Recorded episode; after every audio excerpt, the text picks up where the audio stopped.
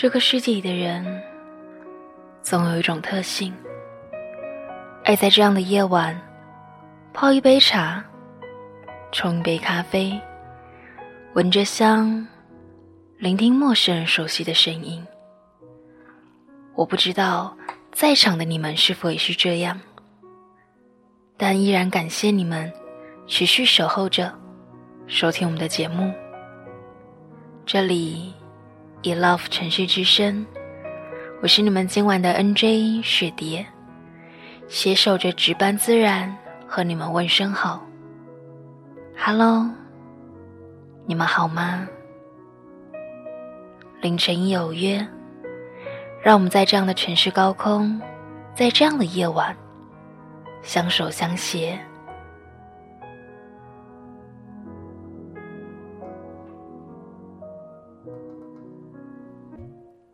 君生我未生，我生君已老；君恨我生迟，我恨君生早。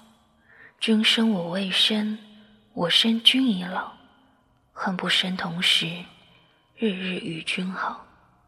我生君未生，君生我已老；我离君天涯，君离我海角。我生君未生。君生我已老，化蝶去寻花，夜夜栖芳草。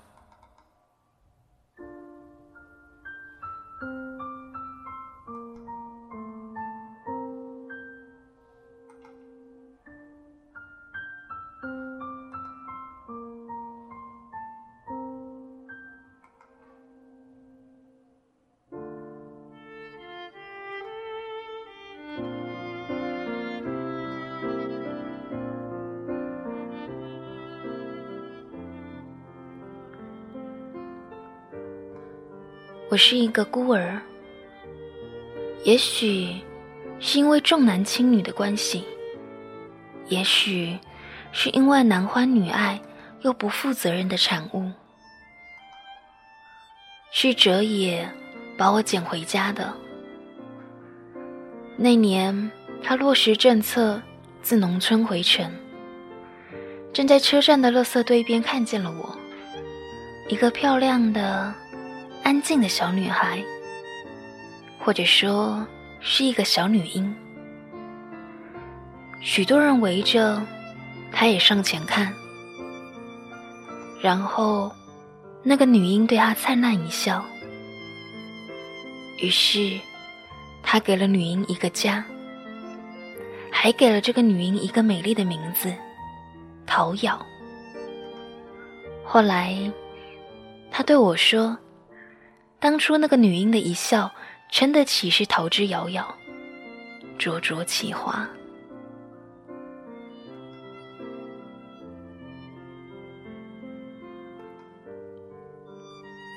哲野的一生极其悲凉，他的父母都是归国的学者，却没能逃过那一场文化浩劫。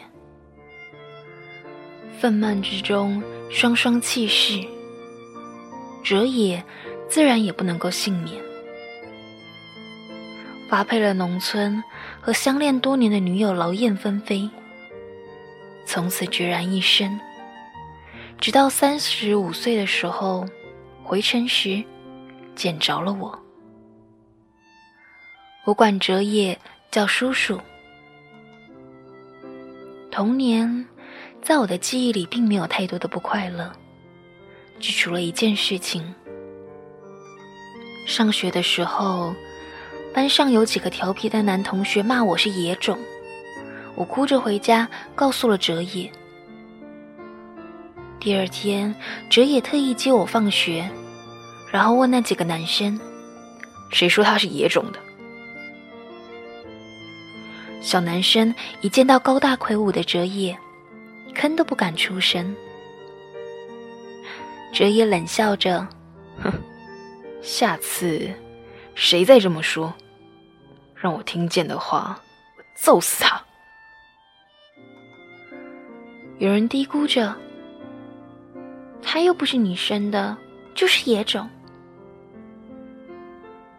于是哲野牵着我的手回头一笑。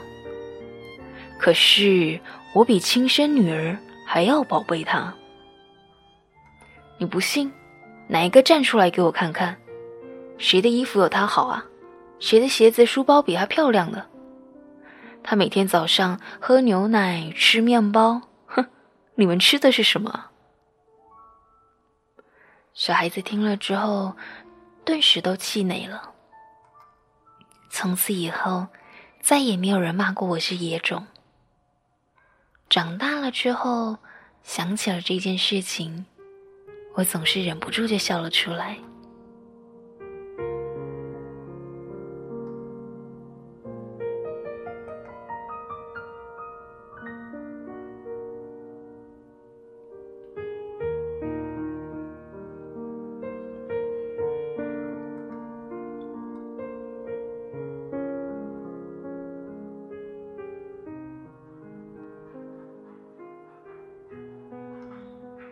我的生活和一般的孤儿比起来，真真是幸运太多了。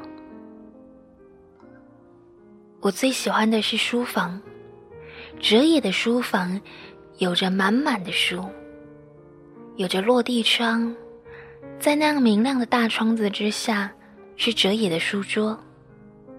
有太阳的时候，哲野专注工作的宣扬侧影，像是一幅逆光的画。我总是在书房里自己找书看，找到了就窝到沙发上。隔一会儿，哲野就会回头看我一眼。他的微笑比冬日窗外的阳光更加的和煦。书看累了，我就趴到他的肩上，静静的看他画图写文。哲野笑了笑说。瑶瑶，长大了也要做我这一行。我撇了撇嘴，哼，才不呢！晒得那么黑，脏也脏死了。啊，我忘记说了，哲野是一个建筑工程师。不过，风吹日晒，一点也没有损去他的外表。他永远。都是那样温雅整洁，风度翩翩。断断续续的，其实不是没有女人想要进入哲野的生活。就像我八岁的时候，曾经有一次，哲野差点要和一个女人谈结婚嫁了。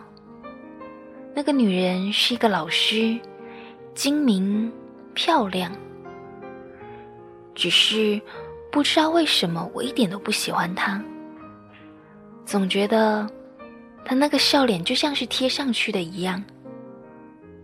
哲野在的时候，老师对我笑得又甜蜜又温柔；不在，那笑容就像变戏法似的不见了。其实，说真的，我挺怕这个老师。有一天。我在阳台上看书画图，他问我：“瑶瑶，你的亲爹妈呢？一次也没来看过你。”我呆了一下，望着他，不知道该说些什么好。他啧啧两声，然后又说：“这孩子。”傻呀，难怪他们不要你。我呆愣了半晌，忽然，哲野铁青着脸走了过来，牵起我的手，什么也不说，就回到房间里。晚上，我一个人闷在被子里哭。哲野走进来，抱着我说：“不怕，瑶瑶不哭啊。”那之后，我就再也没有见过那个女的来我们家了。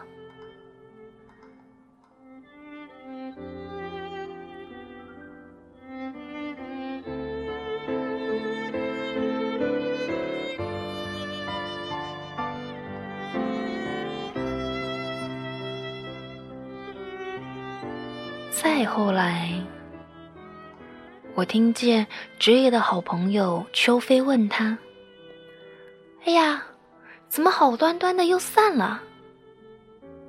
哲野说：“哼，这女人心术不正，娶了她，瑶瑶以后不会有好日子过的。”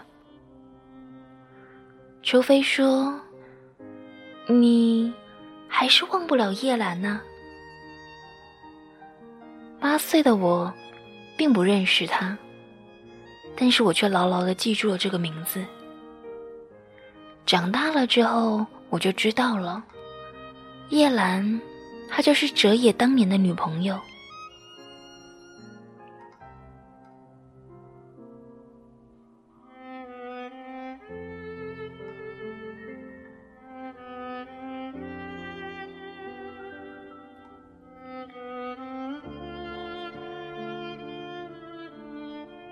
我和哲野就这样一直相依为命。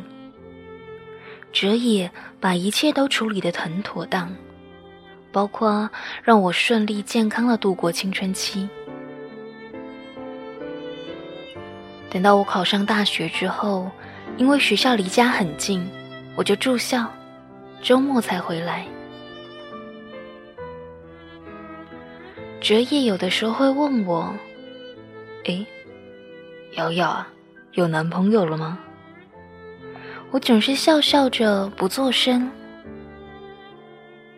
学校里倒是有几个还算是出色的男生啦，总是喜欢围着我转。可是我一个也看不顺眼。这个甲呢，长得高大英俊，可惜的是成绩太差。乙呢，工作也不错。嗯，除了工作以外，平时在校的功课也行，口才也不错。但是外表长得太普通了。还有那个丙啊，功课相貌都很好，只可惜气质呢，像是一个莽夫一样。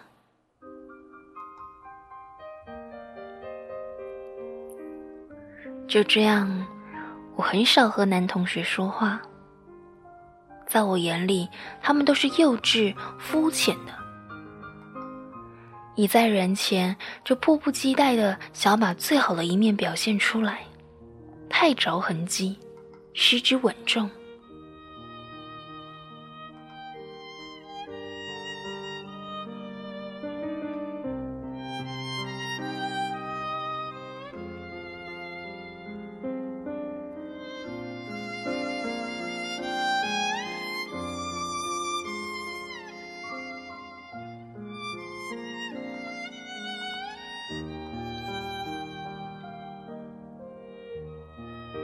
二十岁生日的那一天，哲野送了一个礼物给我。礼物是一枚红宝石的戒指。这类零星的首饰，哲野早就开始帮我买了。他总是说，女孩子大了，需要有几件像样的东西装饰装饰。于是吃完饭之后，他就陪我逛商场。我喜欢什么，马上就买下。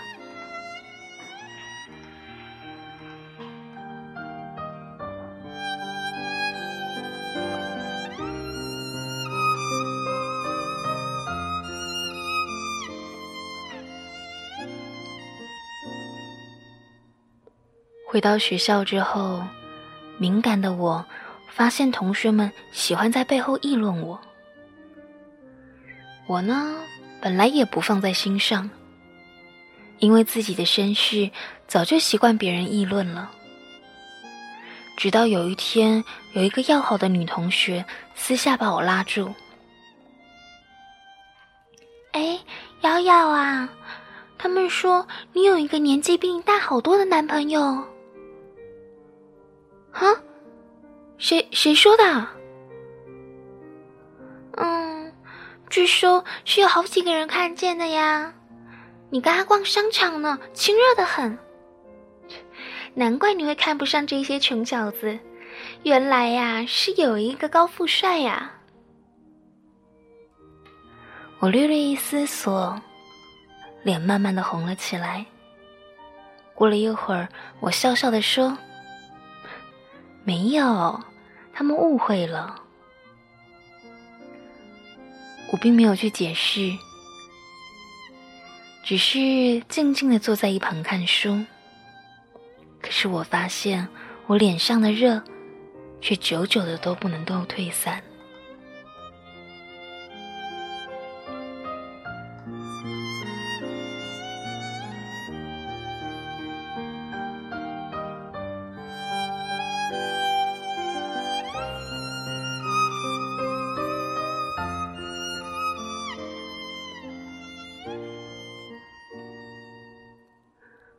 周末回家，照例要进行一个大扫除。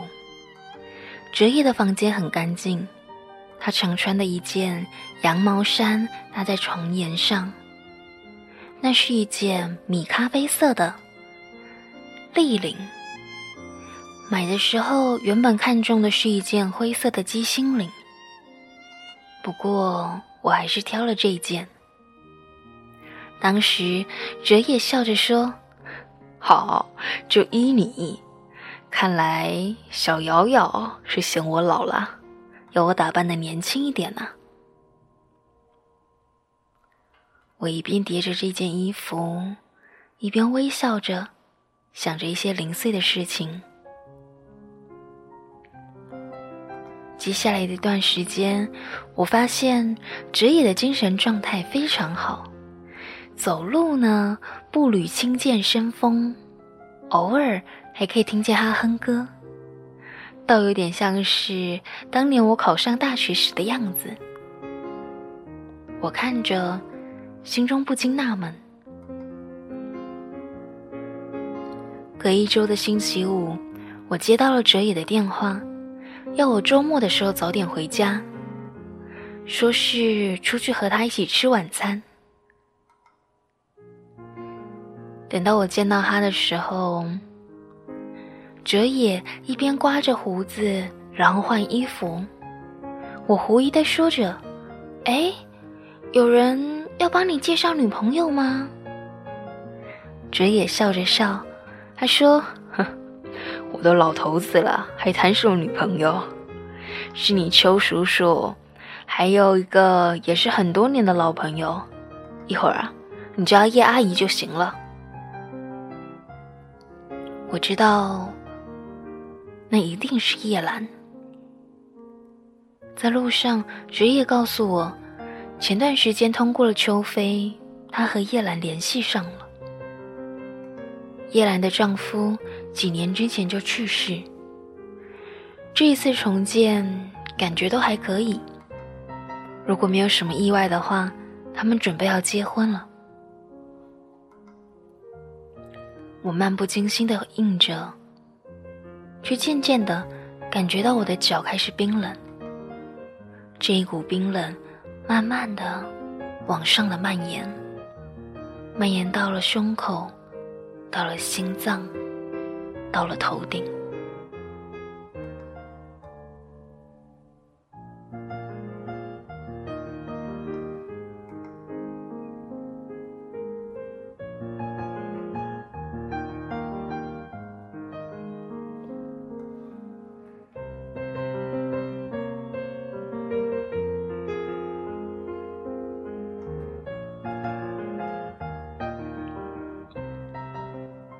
到了饭店之后，我很客观的打量着叶兰，有些胖，不过并不臃肿，眉宇之间还有几分当年年轻时的风韵。和同龄的女人比起来，她无疑还是有优势的。但是跟英俊的哲野相比，她看上去老了很多。叶兰对我很好，很亲切，一副爱屋及乌的样子。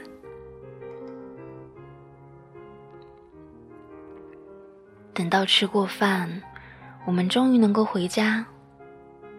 到了家，哲也问我：“瑶瑶啊，你觉得叶阿姨她怎么样呢？”我说：“你们都计划结婚了，我当然都说好啊。”那一天，我睁着眼，直到了凌晨，才慢慢的睡了过去。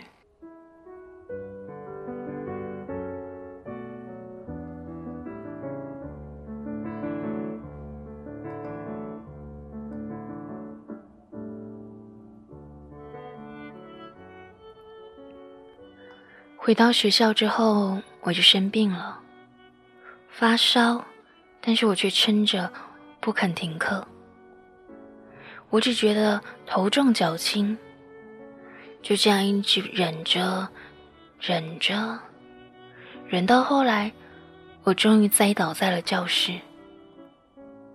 那个时候，老师点名问问题，点到的人必须要站起回答。很不巧的，就这样点到了我。我一站起，立刻就一阵晕眩。然后失去了意识。等到我醒来，发现我躺在医院里，正在挂着吊瓶，而哲野就坐在旁边看书。我疲倦的笑了笑。这，我这是在哪？哲野紧张的过来，摸了摸我的头，他说：“瑶瑶，你总算醒了。”病毒性感冒转肺炎，你这孩子啊，总是这么不小心。我笑了笑，然后告诉他：要生病，小心有什么办法呢？于是接下来的几天，哲夜除了上班，就是在医院。每每从昏睡当中醒了过来，我就会立刻去寻找他的人影。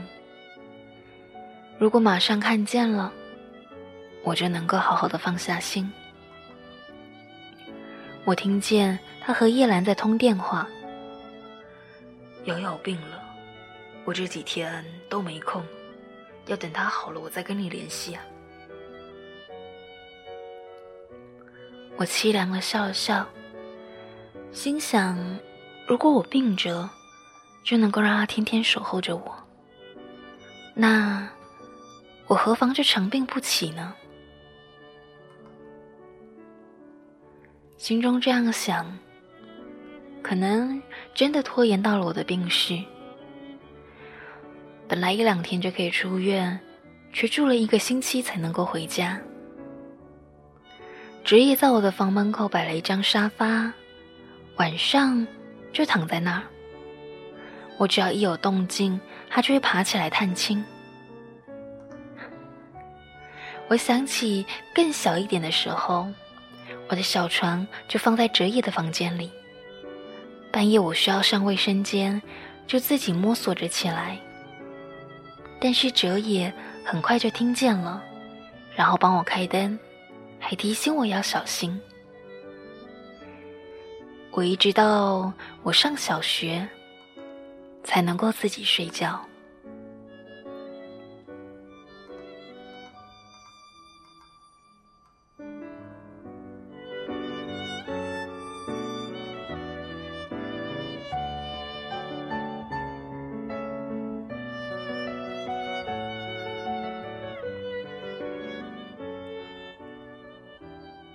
叶兰。买了一大捧的鲜花和水果来探视我，我礼貌性的谢了他。其实叶兰做的菜很好吃，但是我吃不下，早早的就回房间躺下了。那天晚上，我梦见哲野和叶兰终于结婚了。他们都很年轻，叶兰穿着白纱的样子非常的美。而我这么大一个个子的人，充任的居然是花童的角色。哲野愉快的微笑，就是不回头看我一眼。我清晰的闻到新娘花束上飘来的花香。我猛地一坐起，醒了。过了半晌，我又再度躺回去，绝望的闭上眼睛。黑暗当中，我听见哲野走了进来。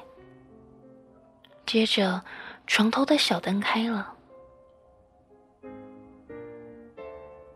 我听见哲野叹息着说着：“做了什么梦啊？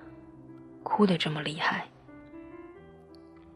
我假装睡觉，可是眼泪就像是漏水的水龙头一样，顺着眼角滴向了耳边。哲野温暖的手指一次又一次的去划掉那些泪水，可是眼泪却怎样都无法停下来。这一病缠绵了十多天，等到我痊愈的时候，我和哲野都瘦了一大圈了。哲野说：“还是回回家来住吧。学校里那么多人一个宿舍，空气不好。”于是我听话的搬回家住了。接下来呢，哲野天天开着摩托车接送我。我的脸贴着他的背，心里呀，总是忽喜忽悲的。以后呢，叶兰再也没有来过我们家。过了很长很长的一段时间，我才确定，叶兰。他也和那个女老师一样，成为过去式了。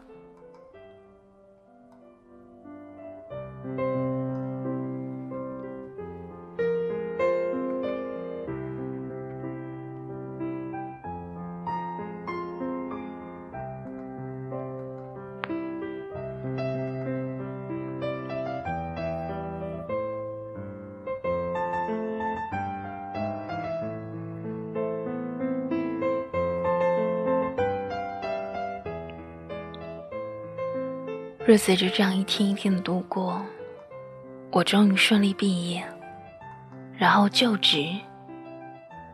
我愉快的、安详的过着生活，心无旁骛。我的世界里只有我，还有哲野。其实我心里一直有着一种感受，只是既然我什么也不能够说，那就这样维持现状也是很好的。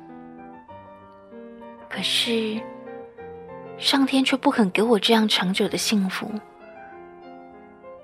职业在工地上晕倒了，医生诊断是肝癌末期。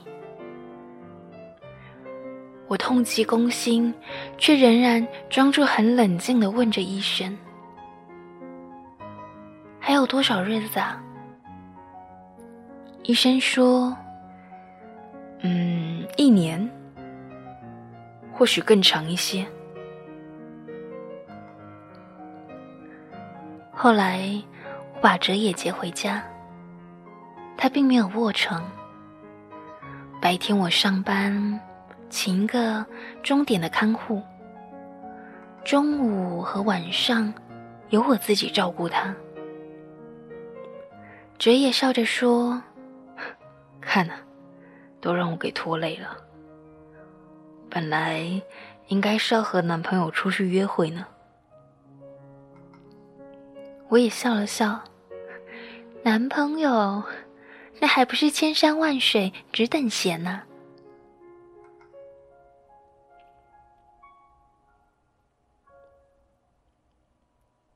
每天吃过晚饭，我就会和哲野出门散步。我挽着他的手臂。除去掉比过去消瘦之外，他仍然是高大俊逸。在外人的眼里，这何尝不是一副天伦之乐呢？可是只有我，在美丽的表象下，看得见残酷的真实。我清醒的就这样悲伤着，清晰的看得见我和哲野最后的日子。一天一天的，在飞快的消失。哲野很平静的照常生活，看书，设计图纸。钟点工说：“每天有大半的时间都是他窝在书房里的。我越来越喜欢书房了。饭后总是泡了一杯茶，然后和哲野相对而坐。我们会下一盘棋，或者是打一局扑克，然后我也会帮哲野整理他的资料。他规定我有一叠东西不准我碰，可是就像是故事里面。蓝胡子警告他的老婆不可以去开某一扇门，那这个老婆最终就必定要开了那一扇门。我当然也是充满着好奇心了。于是终于有一天，我趁着他不在的时候偷看日记。对，那是一本厚厚的日记，日记里面。记录着我的生活。瑶瑶长了两颗门牙，下班去接她，摇摇晃晃的扑上来要我抱。瑶瑶十岁生日，许愿说要哲野叔叔永远年轻。哼，我开怀，小瑶瑶，她真是我寂寞生涯的一朵解语花。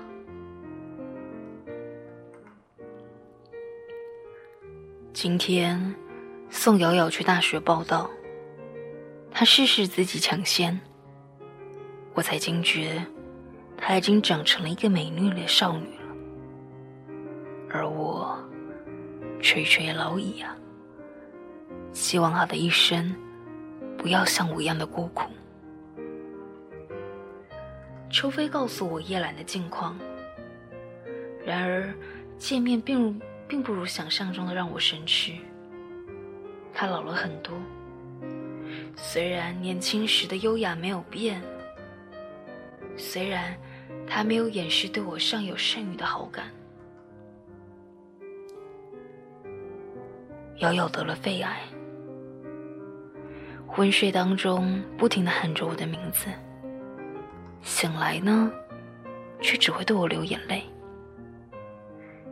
我震惊，我没有想过要和叶兰结婚，对他来说影响这么大。送瑶瑶上学回来，觉得背上凉飕飕的，脱下衣服一看，才发现湿了好大一片。这孩子啊！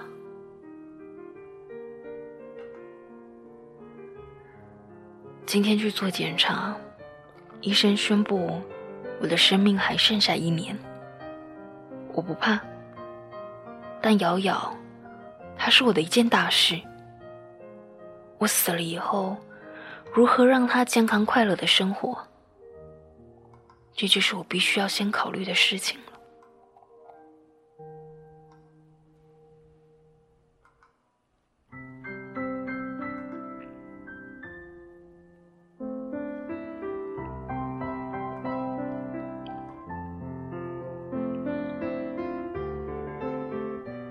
我捧着日记本，眼泪就这样扑簌簌的落了下来。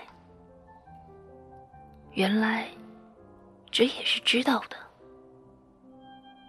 原来这也是知道的。再过了几天，那本日记本就不见了。我知道哲也已经处理了，他不想要让我知道。他知道我的心思，但是他不知道的是，我早就已经知道了。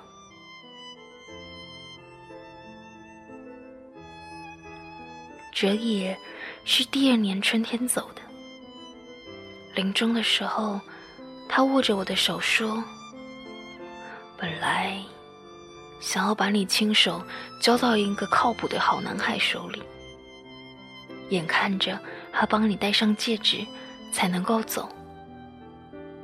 可是来不及了。我微笑，但是没有说话。职业还忘记了我的那一个戒指，二十岁的时候他就帮我买了。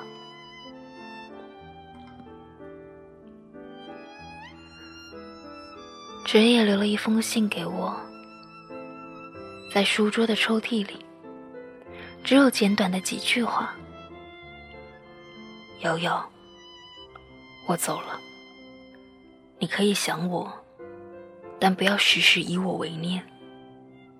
你能够安详平和的生活，才对我来说是最大的安慰。”你的叔叔。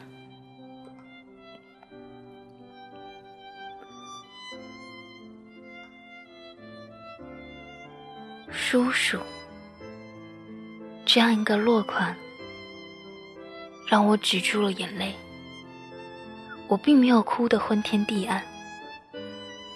我知道，他用这样一个称谓，把我和他的身份再度隔绝开来。他知道我喜欢他的，我相信他也是喜欢我的。否则，他不会愿意为了我拒绝掉了这么多的女人。否则，他日记里面不会说了这些话。只是他也知道的，如果如果我一直生活在他的过去，生活在他死亡的阴影当中，我将不会有一个美好的未来。那一天半夜醒来，我仿佛还能够听到他说：“瑶瑶，小心啊！”